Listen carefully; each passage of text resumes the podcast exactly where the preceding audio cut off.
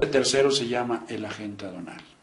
La, el agente aduanal es la persona física autorizada por una patente para poder representar o representarte a ti ante la autoridad aduanera. Mm. Entonces, punto número uno, cuando tú te das de alta en el Registro Federal de Contribuyentes y te vas a dar de alta en el padrón de importadores, te va a pedir el mismo sistema que des de alta bajo el- el- la referencia de encargo conferido Claro. a un agente aduanal.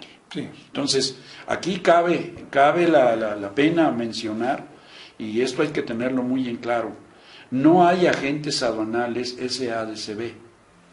Los agentes aduanales son personas físicas. Nombre, apellido paterno y apellido materno. Eso es un agente aduanal.